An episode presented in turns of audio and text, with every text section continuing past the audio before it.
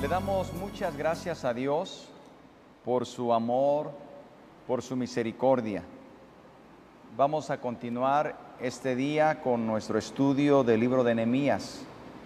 Quiero pedirle, hermano y hermana, que tome su Biblia. Hoy nos toca considerar el capítulo 9 en sus 38 versículos.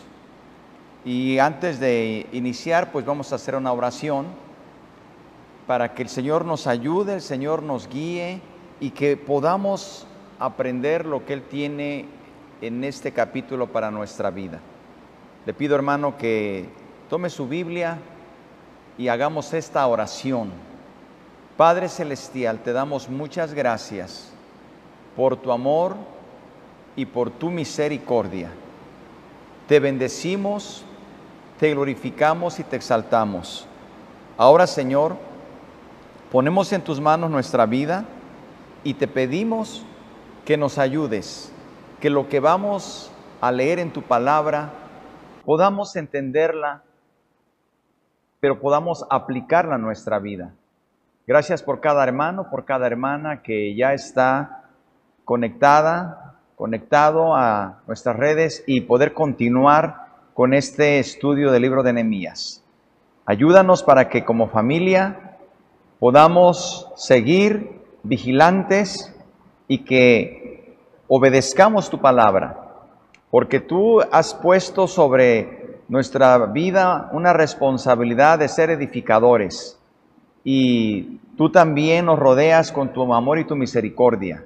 Gracias Señor porque hemos aprendido mucho acerca de este libro eh, que está en tu palabra. Muchas gracias. En el nombre de Jesucristo te damos muchas gracias. Amén. Bien, hermano, hermana, pues vamos a continuar, vamos a aprovechar el tiempo. Quiero decirle que también en esta ocasión, dado a que son 38 versículos, vamos a poner el audio. Ponga mucha atención, eh, tome su Biblia y vamos a ir siguiendo. Vamos a leer de manera corrida, no vamos a ir versículo por versículo porque nos llevaríamos eh, mucho tiempo, pero tampoco tratamos de ir a prisa, pero sí queremos aprovechar el tiempo. Así que vamos a escuchar los 38 versículos y si nos da tiempo terminar de los 38, pues está bien, y si no, vamos a continuar el siguiente martes, pero por lo pronto vamos a escuchar, póngase usted cómodo, póngase usted ya dispuesto con su Biblia, ponga su atención en el capítulo 9 y vamos a ir leyendo juntos con este audio, que gracias a Dios tenemos la bendición hoy en día de que la Biblia está a nuestro alcance en todos los medios. Esa es una bendición. Así que hermano y hermana, después de escuchar el audio, regresamos para ahora sí entrar a considerar qué es lo que Dios nos quiere dar en este capítulo 9 del libro de Nehemías. Adelante hermano y hermana, no se desconecte porque regresamos. Capítulo 9 El día 24 del mismo mes se reunieron los hijos de Israel en ayuno y con silicio y tierra sobre sí, y ya se había apartado la descendencia de Israel de todos los extranjeros. Y estando en pie, confesaron sus pecados y las iniquidades de sus padres, y puestos de pie en su lugar, leyeron el libro de la ley de Jehová su Dios la cuarta parte del día, y la cuarta parte confesaron sus pecados y adoraron a Jehová su Dios. Luego se levantaron sobre la grada de los levitas Jesúa, Bani, Cadmiel, Sebanías, Buni, Serebías, Bani y Kenani, y clamaron en voz alta a Jehová su Dios. Y dijeron los levitas Jesúa, Cadmiel, Bani, Asabnías, Serebías, Odías, Sebanías y Pedaías, Levantaos, bendecid a Jehová vuestro Dios desde la eternidad hasta la eternidad, y bendigas el nombre tuyo, glorioso y alto sobre toda bendición y alabanza. Tú solo eres Jehová. Tú hiciste los cielos y los cielos de los cielos, con todo su ejército, la tierra y todo lo que está en ella, los mares y todo lo que hay en ellos. Y tú vivificas todas estas cosas, y los ejércitos de los cielos te adoran. Tú eres, oh Jehová, el Dios que escogiste a Abraham, y lo sacaste de Ur de los Caldeos, y le pusiste el nombre Abraham y hallaste fiel su corazón delante de ti, e hiciste pacto con él para darle la tierra del Cananeo, del Eteo, del Amorreo, del Fereceo, del Jebuseo y del Jerjeseo, para darla a su descendencia, y cumpliste tu palabra, porque eres justo. y miraste la aflicción de nuestros padres en Egipto, y oíste el clamor de ellos en el mar rojo, e hiciste señales y maravillas contra Faraón, contra todos sus siervos, y contra todo el pueblo de su tierra, porque sabías que habían procedido con soberbia contra ellos, y te hiciste nombre grande como en este día. Dividiste el mar delante de ellos, y pasaron por medio de él en seco, y a sus perseguidores echaste en las profundidades como una piedra en profundas aguas. Con columna de nube los guiaste de día, y con columna de fuego de noche, para alumbrarles el camino por donde habían de ir. Y sobre el monte de Sinaí descendiste, y hablaste con ellos desde el cielo, y les diste juicios rectos, leyes verdaderas, y estatutos y mandamientos buenos, y les ordenaste el día de reposo, santo para ti, y por mano de Moisés tu siervo les prescribiste mandamientos, estatutos y la ley. Les diste pan del cielo en su hambre, y en su sed les sacaste aguas de la peña, y les dijiste que entrasen a poseer la tierra, por la cual alzaste tu mano y juraste que se la darías. Mas ellos y nuestros padres fueron soberbios y endurecieron su cerviz, y no escucharon tus mandamientos. No quisieron oír, ni se acordaron de tus maravillas que habías hecho con ellos, antes endurecieron su cerviz, y en su rebelión pensaron poner caudillo para volverse a su servidumbre. Pero tú eres Dios que perdonas, clemente y piadoso, tardo para la ira y grande en misericordia, porque no los abandonaste.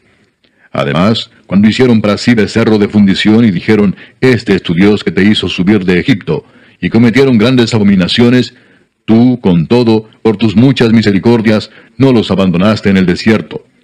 La columna de nube no se apartó de ellos de día para guiarlos por el camino, ni de noche la columna de fuego para alumbrarles el camino por el cual habían de ir. Y enviaste tu buen espíritu para enseñarles, y no retiraste tu maná de su boca, y agua les diste para su sed. Los sustentaste cuarenta años en el desierto, de ninguna cosa tuvieron necesidad, sus vestidos no se envejecieron, ni se hincharon sus pies.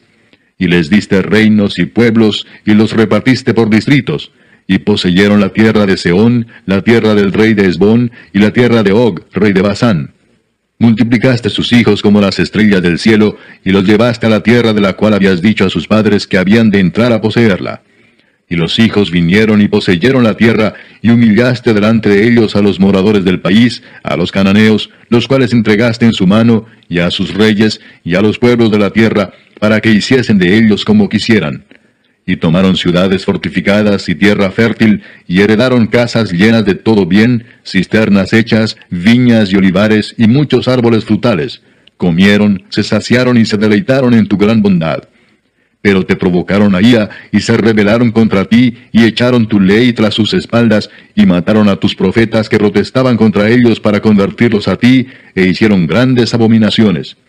Entonces los entregaste en mano de sus enemigos, los cuales los afligieron pero en el tiempo de su tribulación clamaron a ti, y tú desde los cielos los oíste.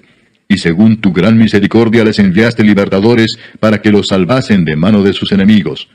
Pero una vez que tenían paz, volvían a hacer lo malo delante de ti, por lo cual los abandonaste en mano de sus enemigos que los dominaron. Pero volvían y clamaban otra vez a ti, y tú desde los cielos los oías, y según tus misericordias muchas veces los libraste.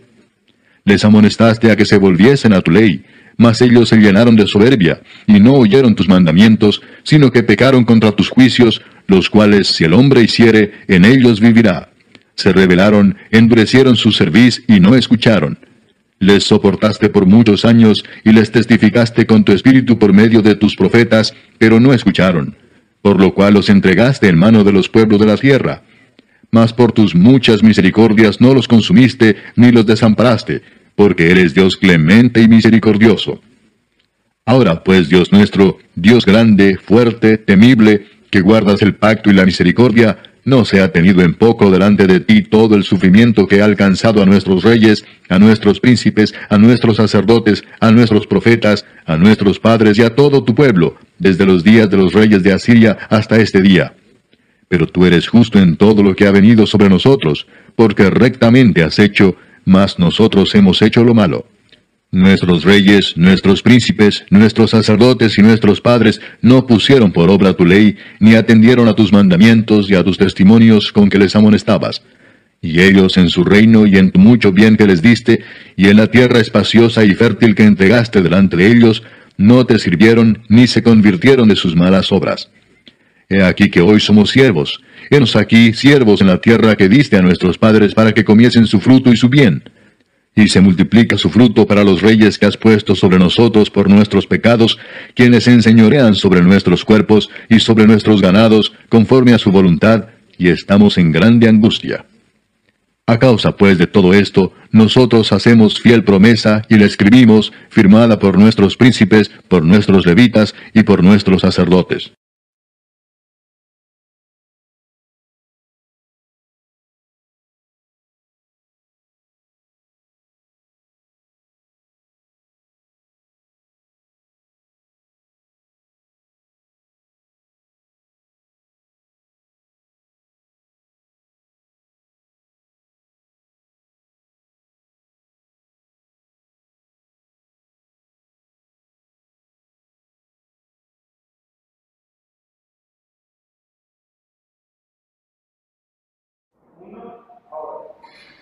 ¿Qué capítulo, hermanos? ¿Qué capítulo? Eh, este capítulo 9, donde Esdras confiesa los pecados de Israel. Es un capítulo hermosísimo que nos debe hacer reflexionar, porque el Dios fiel aquí está confrontando a un pueblo rebelde. Y como nos damos cuenta, lo que hemos visto cuando la necesidad material de la reconstrucción del muro ya se había resuelto, Ahora los asuntos espirituales tomaron relevancia. Ya no había de qué preocuparse, los muros ya estaban listos. Ahora era tiempo de reconstruir los valores espirituales y hacer compromiso con Dios. Una de las cosas que notamos es la importancia que da este capítulo la supremacía que se requiere de estar sometidos a la autoridad de Dios, porque Él había establecido un pacto con su pueblo. Eso lo vimos en el capítulo 8 y vamos a verlo en el capítulo 10. Más tarde vamos a ver también en el capítulo 10 que se harían otras reformas eh, específicas para conformar un estilo de vida que Dios quería ver en medio de ellos. En el capítulo 11 y 13 también vamos a ver que se siguen haciendo reformas, se siguen haciendo cambios importantes en la vida del pueblo. Pero primero tenían que resolver el asunto primordial de la confianza en Dios y la obediencia a su autoridad. Después se van a dedicar a las condiciones específicas de la vida diaria. No se pueden arreglar las situaciones de la vida diaria si antes no hemos arreglado nuestra vida con Dios. Vamos a ver que en el proceso inicial, de esto que estamos eh, considerando del capítulo 9 en adelante, se dieron tres pasos. De hecho, desde el capítulo 8, usted va a recordar, primero, el primer paso en el capítulo 8 se dio la lectura de la ley y según ya lo observamos, se, dio la lectura de lo que estaba en la ley. Y el estudio de la ley despertó la conciencia. Cuando nosotros leemos la palabra de Dios nos despierta la conciencia que está dormida. Y cuando nos damos cuenta que nuestra conciencia despierta, entonces vemos qué es lo que Dios nos pide. Mientras la conciencia esté dormida, no entendemos lo que Dios quiere de nosotros. Cuando el pueblo escuchó la ley, en el capítulo 8, su conciencia despertó y ahora entendieron lo que Dios les pedía. Entonces, en base a la lectura de la ley, decidieron hacer lo que el Señor les estaba pidiendo. Y ahora vamos a ver que algo importante, ¿qué les estaba pidiendo Dios? Hermano, algo importante algo que se le conoce como el fruto del arrepentimiento. Si no hay frutos de arrepentimiento, no hay cambio. Porque lo que provoca en nosotros es el, cambio es el arrepentimiento, el reconocer nuestros pecados. Ahorita vamos a ver cómo Esdras confiesa los pecados de Israel. Confiesa todo lo que el pueblo desechó cuando Dios se los daba en bandeja de plata. Ahora, el segundo paso, entonces, después de escuchar la ley en el capítulo 8 y de que su conciencia fue despertada, para obedecer a Dios. Ahora el segundo paso era, como lo vemos en el capítulo 9, buscar ese arrepentimiento genuino. Después de haber escuchado las demandas de Dios expresadas en su palabra, respondieron con sinceridad. Este arrepentimiento, este arrepentimiento nació del reconocimiento del pecado. El verdadero arrepentimiento es cuando se reconoce el pecado. Si usted puso atención en el capítulo 9, es un claro ejemplo de un verdadero arrepentimiento. Querido hermano y hermana en Cristo, a través de la historia de la iglesia, quiero decirle que se han observado muchos avivamientos notables, pero todo ha comenzado cuando el pueblo reconoce su pecado personal. Hemos dicho ya que los avivamientos llegan cuando el pueblo, la iglesia, cada uno reconoce su pecado, reconoce su tibieza, reconoce lo que ha dejado de hacer cuando estuvo en su primer amor. Todos esos avivamientos que usted pueda leer en la historia, usted puede ver un eh, un común denominador es el arrepentimiento de pecado, dejar el pecado. Y entonces viene el avivamiento. Por ejemplo, usted puede checar en la historia de la, de la iglesia, ya a través de los años, el avivamiento que se dio en Gales en el siglo XIX, el que se realizó en los tiempos de Wesley en el siglo XVIII, la reforma también en el siglo XVI, y si nos vamos a otros ejemplos, también aún aquel despertamiento espiritual en Nínive en tiempos de Jonás. Todos los avivamientos han iniciado cuando se reconoce el pecado, cuando hay un verdadero arrepentimiento. La primera evidencia de que el Espíritu Santo se está manifestando entre el pueblo es cuando hay una conciencia despierta que resulta en tristeza genuina por causa del pecado y la decisión de abandonarlo. Un verdadero arrepentimiento es el dolor, es una tristeza genuina de haber ofendido a Dios, pero también es la decisión de abandonarlo. Dios quiere darnos un ayudamiento como iglesia, pero necesitamos hacer lo que hizo el pueblo en los tiempos de Nehemías. El punto de vista de Israel hasta ese momento era que ellos eran más o menos buenos y que el Señor, y que era el Señor quien, quien se había alejado de ellos. Fíjese, antes de que escucharan la ley, antes de que su conciencia fuera despertada por la palabra, pues el concepto de ellos es que no eran tan malos. Podemos decir que, pues como cristianos, llevamos una vida pues no somos como antes, no hacemos lo que hacen los demás como antes lo hacíamos, pero realmente el Espíritu Santo, cuando nos redarguye, nos damos cuenta que hay cosas de las cuales debemos arrepentirnos de manera personal y como iglesia. Cosas que hemos dejado de hacer y que Dios nos las ha estado demandando. El pueblo antes de que tuviera este cambio, este despertamiento de conciencia, pensaban que era Dios el que se había alejado de ellos. Pero ahora vean ustedes, en cambio, ahora la perspectiva verdadera. Ellos se dan cuenta en el, en el capítulo 8 y ahora en el capítulo 9 que en realidad ellos necesitan regresar a Dios, porque Dios, hermanos, Dios es bueno.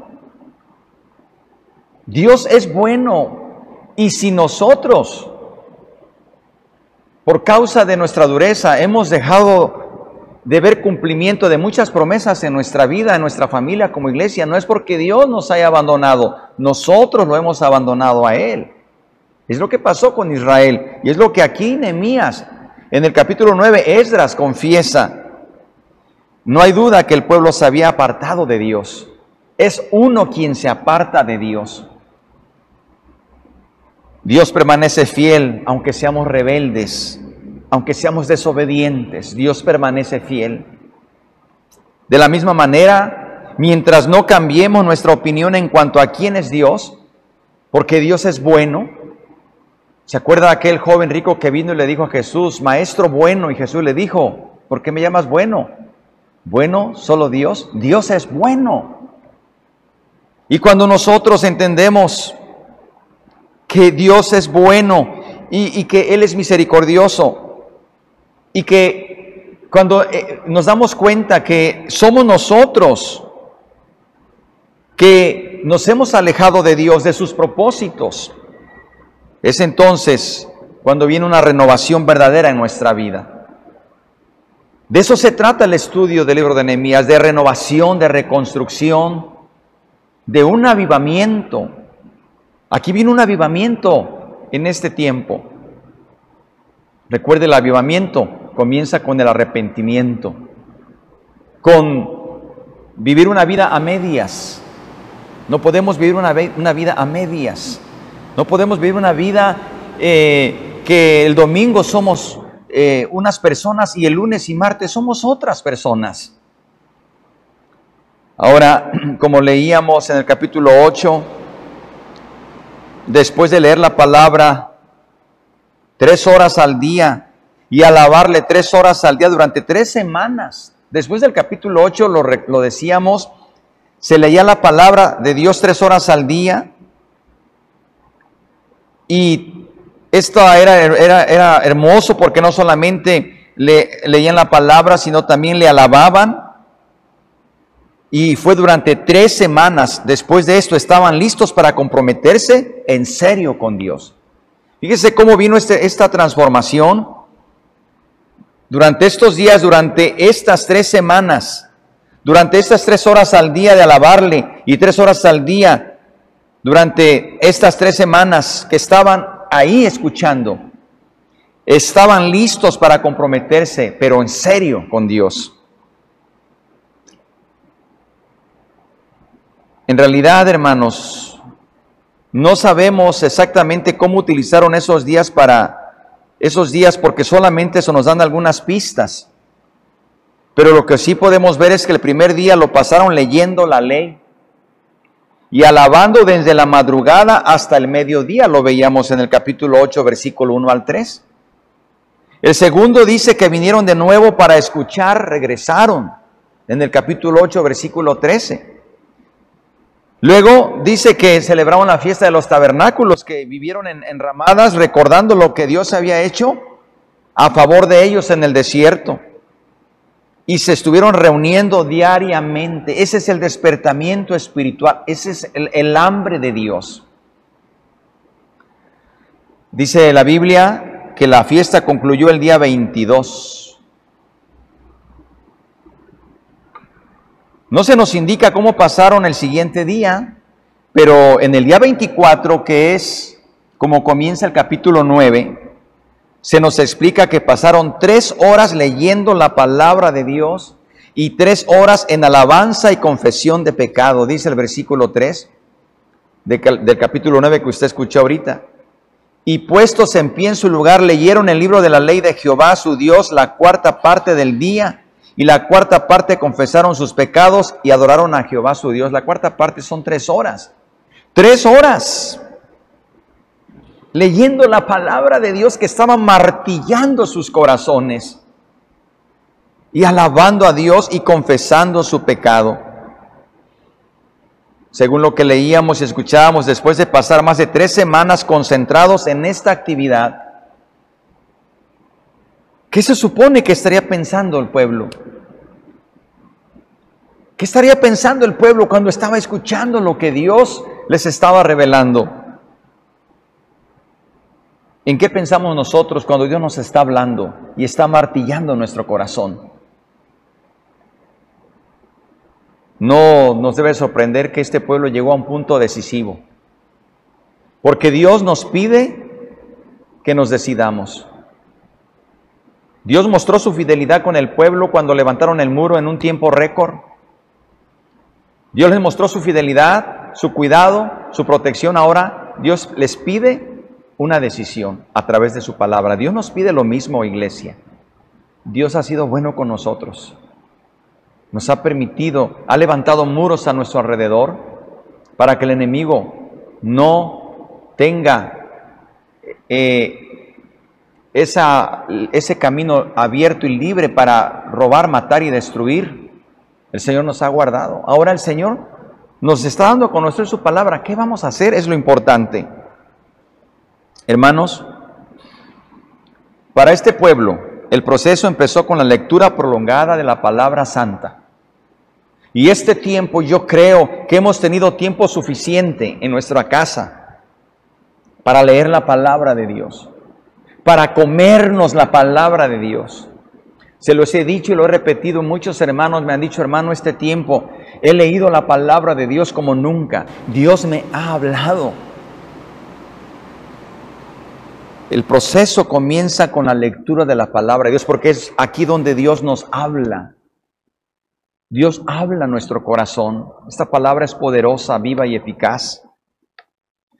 Cuando ellos leyeron la palabra y escucharon la palabra, la ley, llegaron al punto de cambiar de opinión. Entendieron que Dios siempre había sido bueno. Siempre había manifestado su misericordia, es lo que dice el capítulo 9. Todas las misericordias que Dios les mostró. Ellos entendieron que Dios nunca los había abandonado, sino que el pueblo había abandonado a Dios. Iglesia, Dios no nos, Dios no nos abandona. Nosotros nos apartamos de Dios. Y Dios todo el tiempo ha sido fiel con nosotros. Ahora, después de que ellos reconocen, tienen que cambiar y se dan cuenta que ante un gran Dios se tienen que hacer grandes cambios, porque nuestro Dios es un Dios santo. Y el Señor quiere un pueblo santo, un pueblo comprometido. Primeramente, mire, del versículo 1 al 4, que lo escuchamos eh, hace un momento, Dice, en el día 24 del mismo mes se reunieron los hijos de Israel en ayuno y con silicio y tierra sobre sí, y ya se había apartado la descendencia de Israel de todos los extranjeros. Esto subráyelo, porque ya se habían apartado la descendencia de Israel de todos los extranjeros, y estando en pie confesaron sus pecados y las iniquidades de sus padres y puestos en pie en su lugar, leyeron el libro de la ley de Jehová su Dios, la cuarta parte del día, la cuarta parte confesaron sus pecados y adoraron a Jehová su Dios. Luego se levantaron sobre la grada los levitas que usted vio en el versículo 4. Ahora, al final de este periodo de celebración decidieron ayunar y humillarse con silicio y polvo. Estamos en un tiempo esta semana del plan Daniel que incluye ayuno y oración. Este pueblo se humilló en ayuno, se humilló en silicio, en polvo. ¿Qué quiere decir todo esto? El ayuno era un acto simbólico. El ayuno es un acto simbólico que mostraba su compromiso serio en arreglar cuentas con Dios.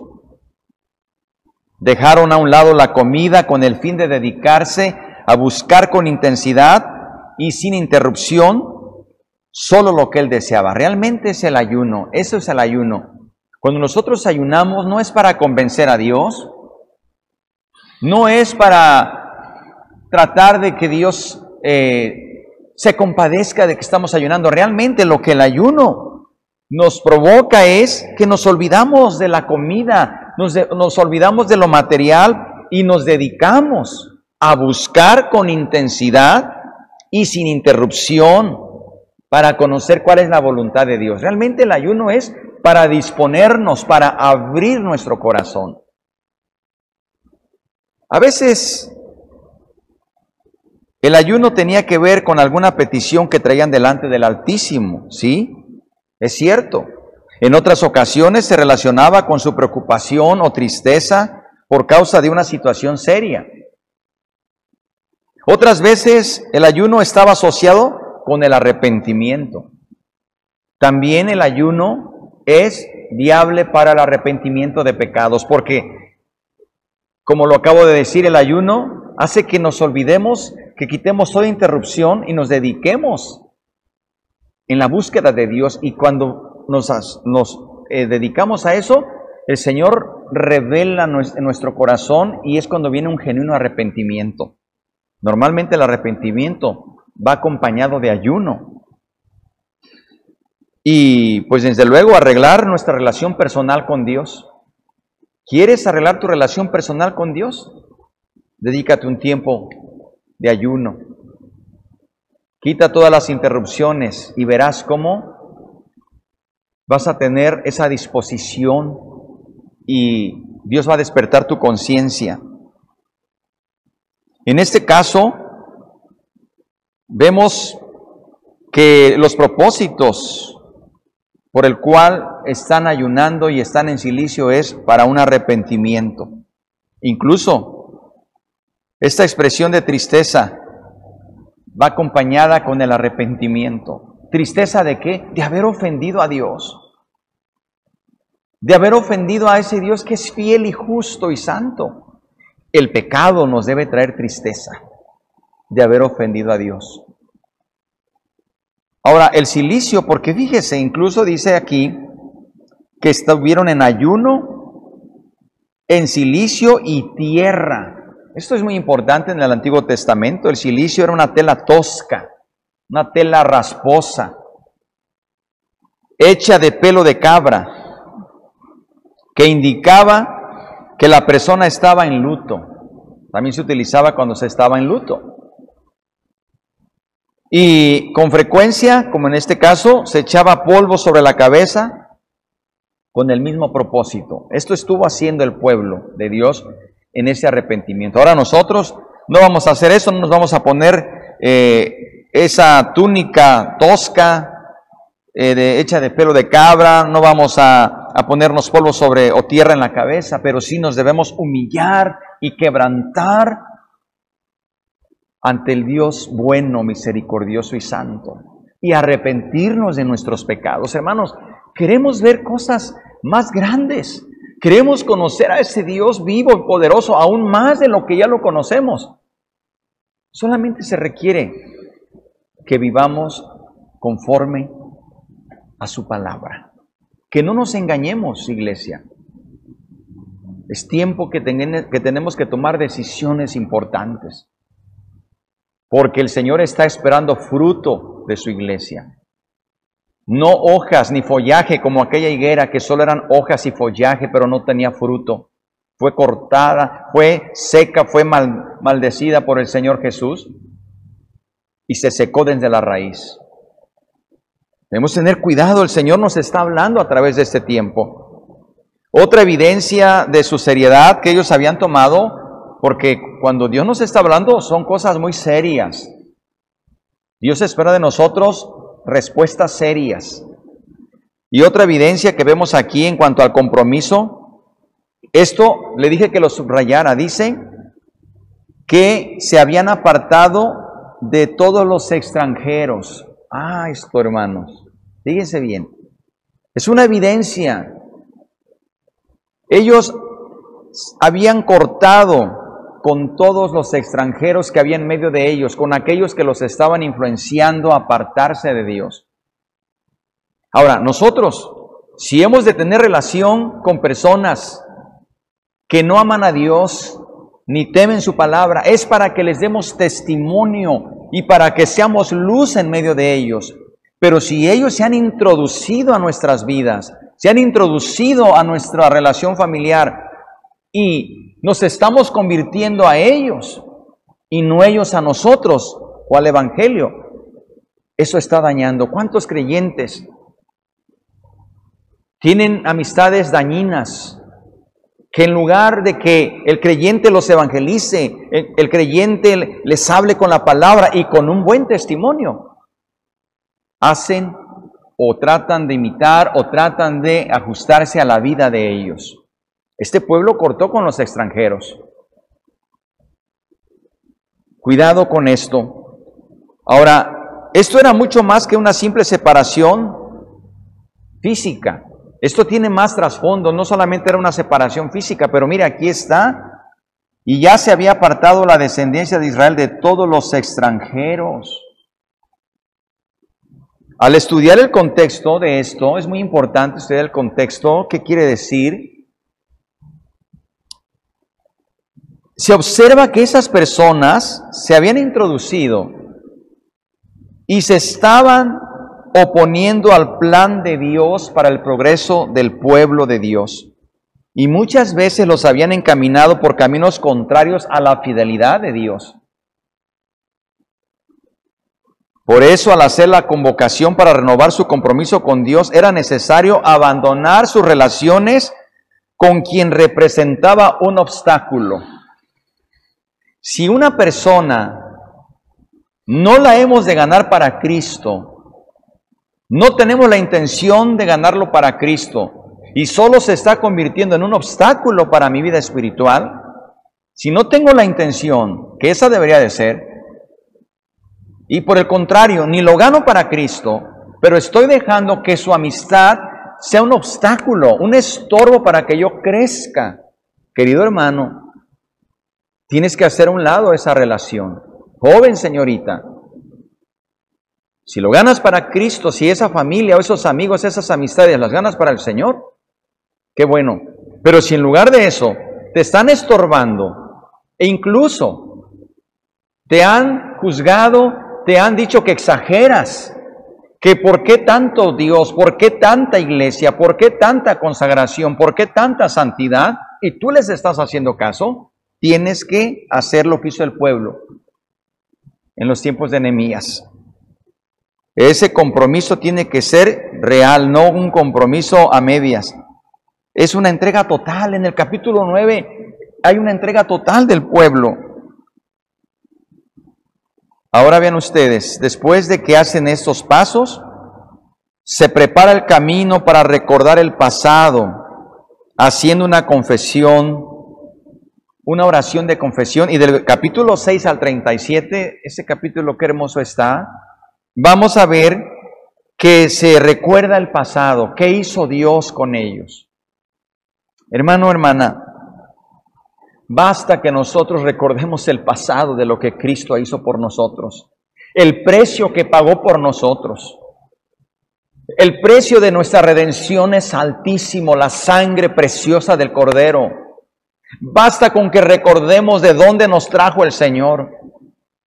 Basta con que recordemos cómo el Señor nos levantó del muladar, del polvo, y nos hizo sentar con los príncipes, con su iglesia. Basta recordar todo lo que Dios ha hecho en el camino y que no nos ha faltado su providencia. Es lo que hace aquí del capítulo 9, versículos 6 al 37. Y es entonces cuando el pueblo reconoció cuán lejos cuán lejos se habían extraviado de Dios. Pero no solamente habían reconocido que se habían, se habían extraviado de Dios, ahora querían regresar a Él. Afirmaron una vez más su reconocimiento de la grandeza y fidelidad de Dios y también afirmaron su propia infidelidad como pueblo y su rebelión contra, contra Dios. Y al finalizar esta confesión clamaron al Señor fiel pidiendo su ayuda. Qué hermoso. Queridos hermanos, veamos pues cómo el pueblo que estaba aquí reunido se dan cuenta de la gravedad y que como nación era una, era una nación pecadora. Versículo 2. Ahí dice, confesaron sus pecados. Ellos se dieron cuenta que era que habían pecado todos. Bien dice Isaías 6:5. En otras palabras, reconocieron como Isaías dice en 6:5, "Ay de mí que soy muerto." Cuando cuando eh, el pecado nos aparta de Dios hace esto, "Ay de mí que soy muerto, porque siendo hombre inmundo de labios y habitando en medio de un pueblo que tiene labios inmundo, han visto mis ojos al Rey Jehová de los ejércitos. El pecado es lo más grande, terrible. Y es que tenemos que hablar de esto, porque el pecado es el origen de todo. El pecado es, lo que trajo a la ruina al hombre. El pecado es el motivo por el cual Cristo vino para redimirnos del pecado. Y ese pecado continuamente está asediando nuestra vida. Y recordemos que el pecado nos aleja de Dios. Por eso tenemos que estar siempre continuamente vigilantes. Bien Jesús lo enseñó en su oración del Padre nuestro y perdona nuestros pecados porque hermanos, siempre estamos en esa lucha continua. Así que cuando se da un avivamiento verdadero, hermanos, ¿y qué es lo que le estamos pidiendo a Dios? Un avivamiento en nuestra familia, un avivamiento en nuestros hogares, para que en tu hogar se manifieste la gloria de Dios. Y el avivamiento va a comenzar en tu casa y luego en nuestra iglesia y por qué no en nuestra ciudad. Cuando se da un avivamiento verdadero, la gente deja de presentar excusas de por qué hace lo que hace. Otras veces ponemos excusas, no, es que aquello, el otro, es que fulano, mengano. No, hermano, cuando se reconoce el pecado, cuando realmente queremos un avivamiento, una visitación de una manera sobrenatural de Dios en nuestro hogar. Hay una necesidad en nuestro hogar, en nuestra familia. No podemos esperar más tiempo. Esa característica es muy clara. Se dejan de presentar excusas en base a lo que otros hacen, en base aún a nuestros padres. Y confiesan su pecado abiertamente.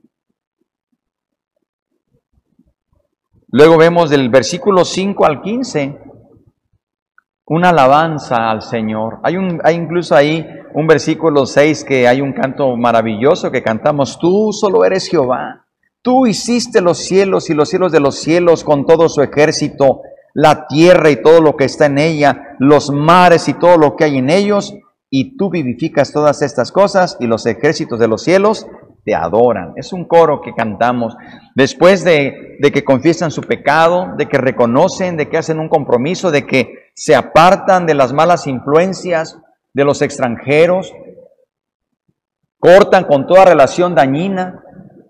En este caso es cortar con toda relación que no te deja avanzar en los propósitos de Dios. Ahora vemos esa adoración.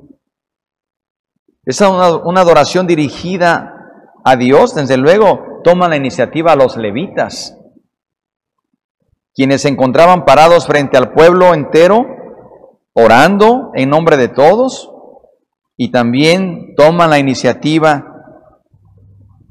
para llevar al pueblo a la adoración, a la alabanza.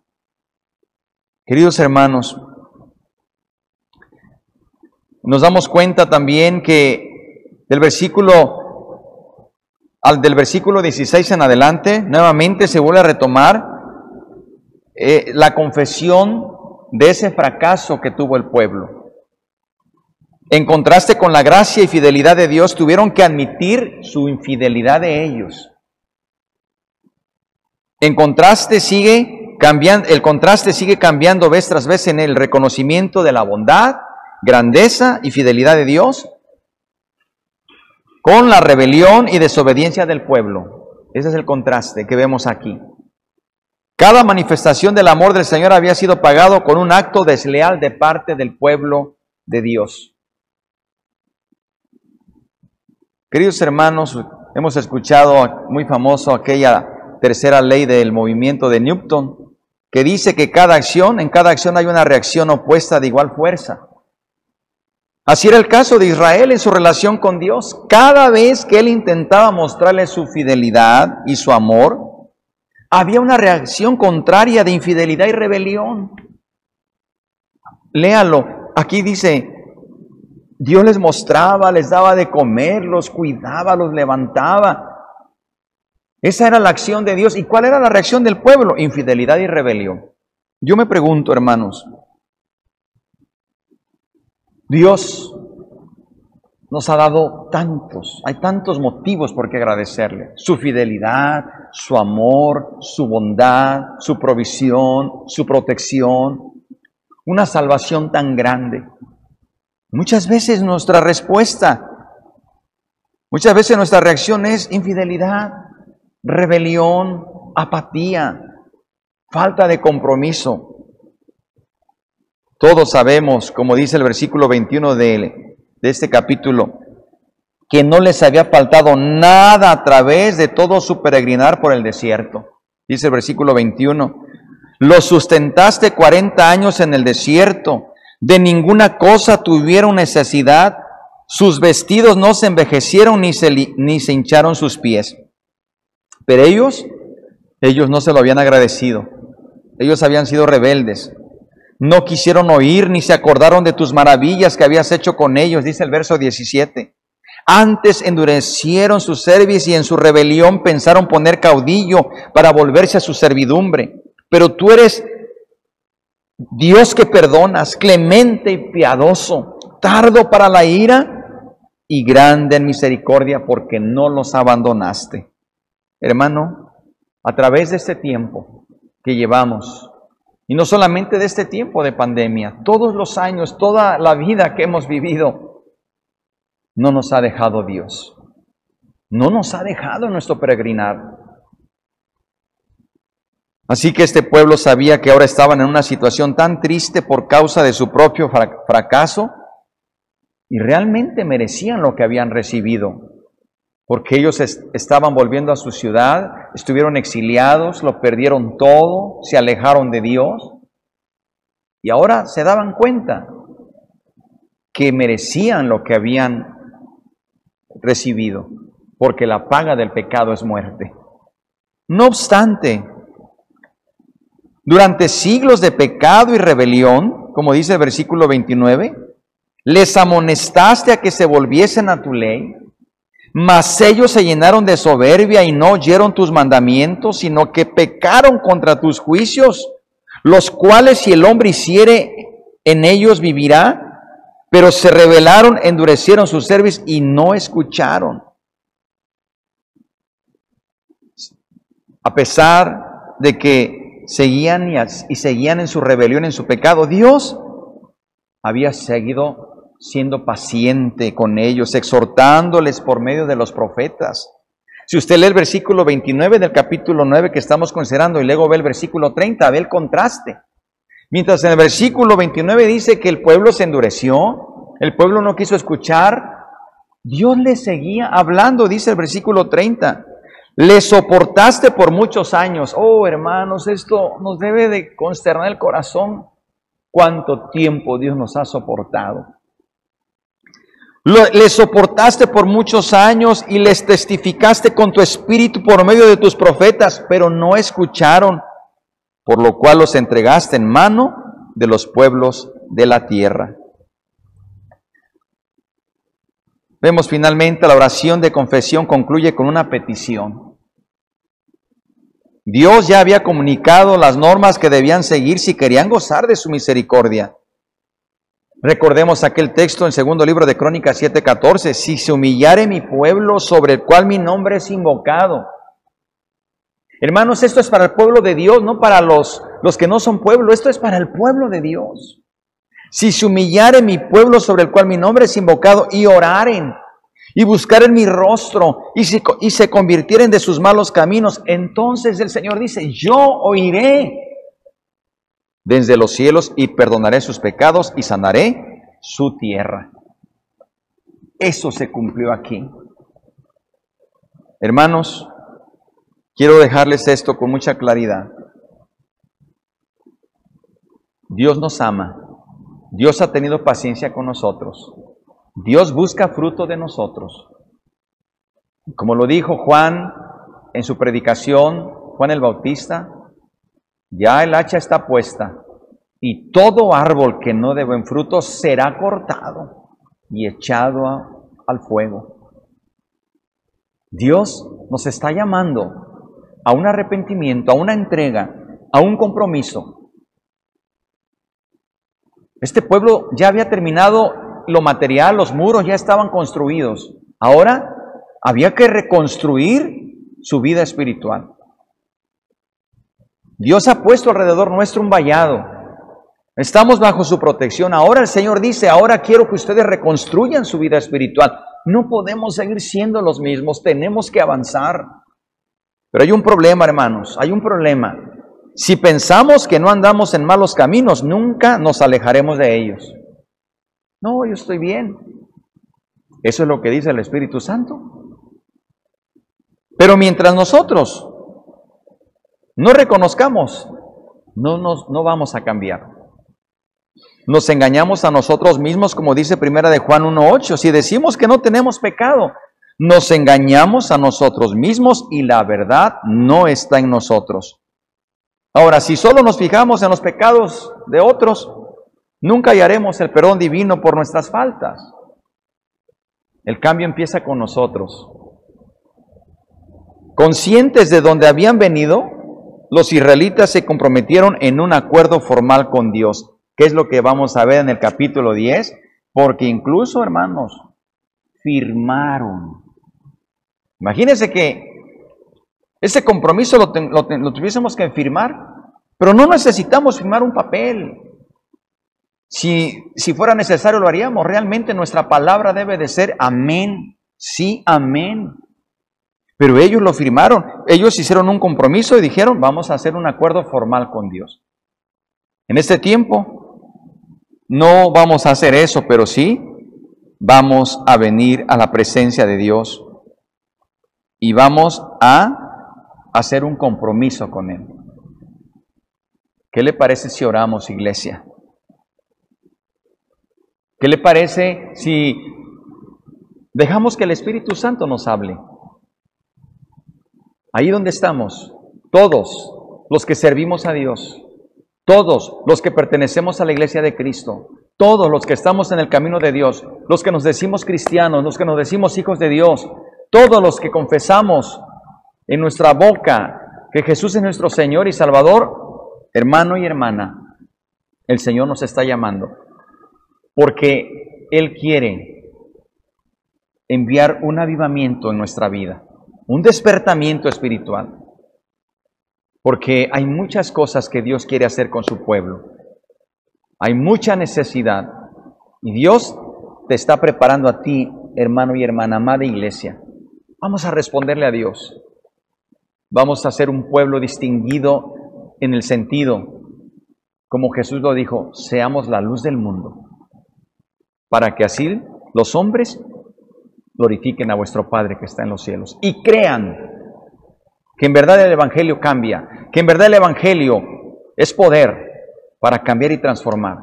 Y que no solamente estamos viviendo en un sentido religioso, no solamente estamos viviendo en preceptos religiosos como aquella nación de Israel, aquella higuera estéril, que estaban llena de ritos, llena de costumbres, llenas de, de actos externos, pero sin fruto.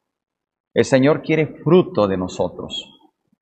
Lo está buscando ahora. Y para ello tenemos que reconocer lo que no hemos hecho, lo que Dios nos ha pedido y no hemos hecho. Pero también tenemos que reconocer lo que hemos dejado de hacer y lo que también debemos dejar de hacer, lo que Dios nos pida. Amén. Oremos al Señor. Y así terminamos por hoy con este estudio bíblico del capítulo 9, Iglesia, Iglesia, el Señor nos ama, el Señor quiere manifestarse con nosotros. Abramos nuestro corazón. Bendito Dios y Padre, aquí estamos delante de ti, Señor.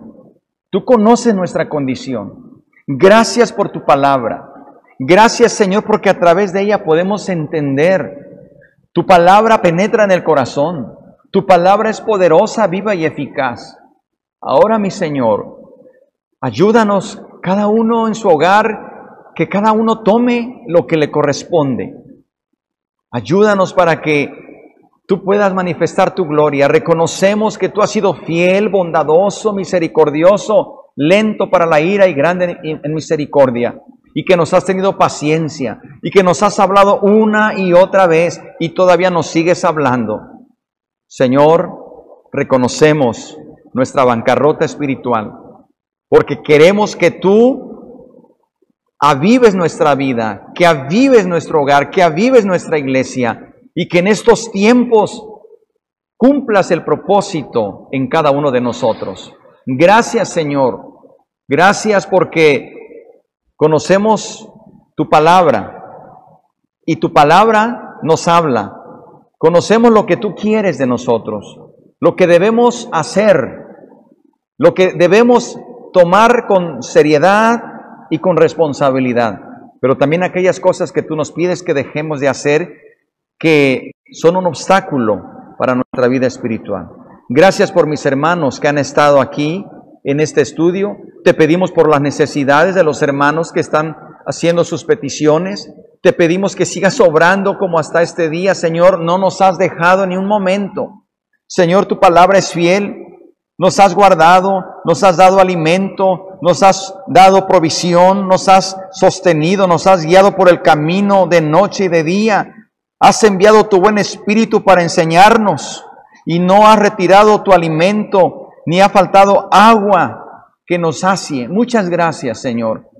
Te pido que hagas la obra y que todos aquellos que están pasando por una necesidad física, económica, espiritual o familiar, verán tu gloria y tu poder.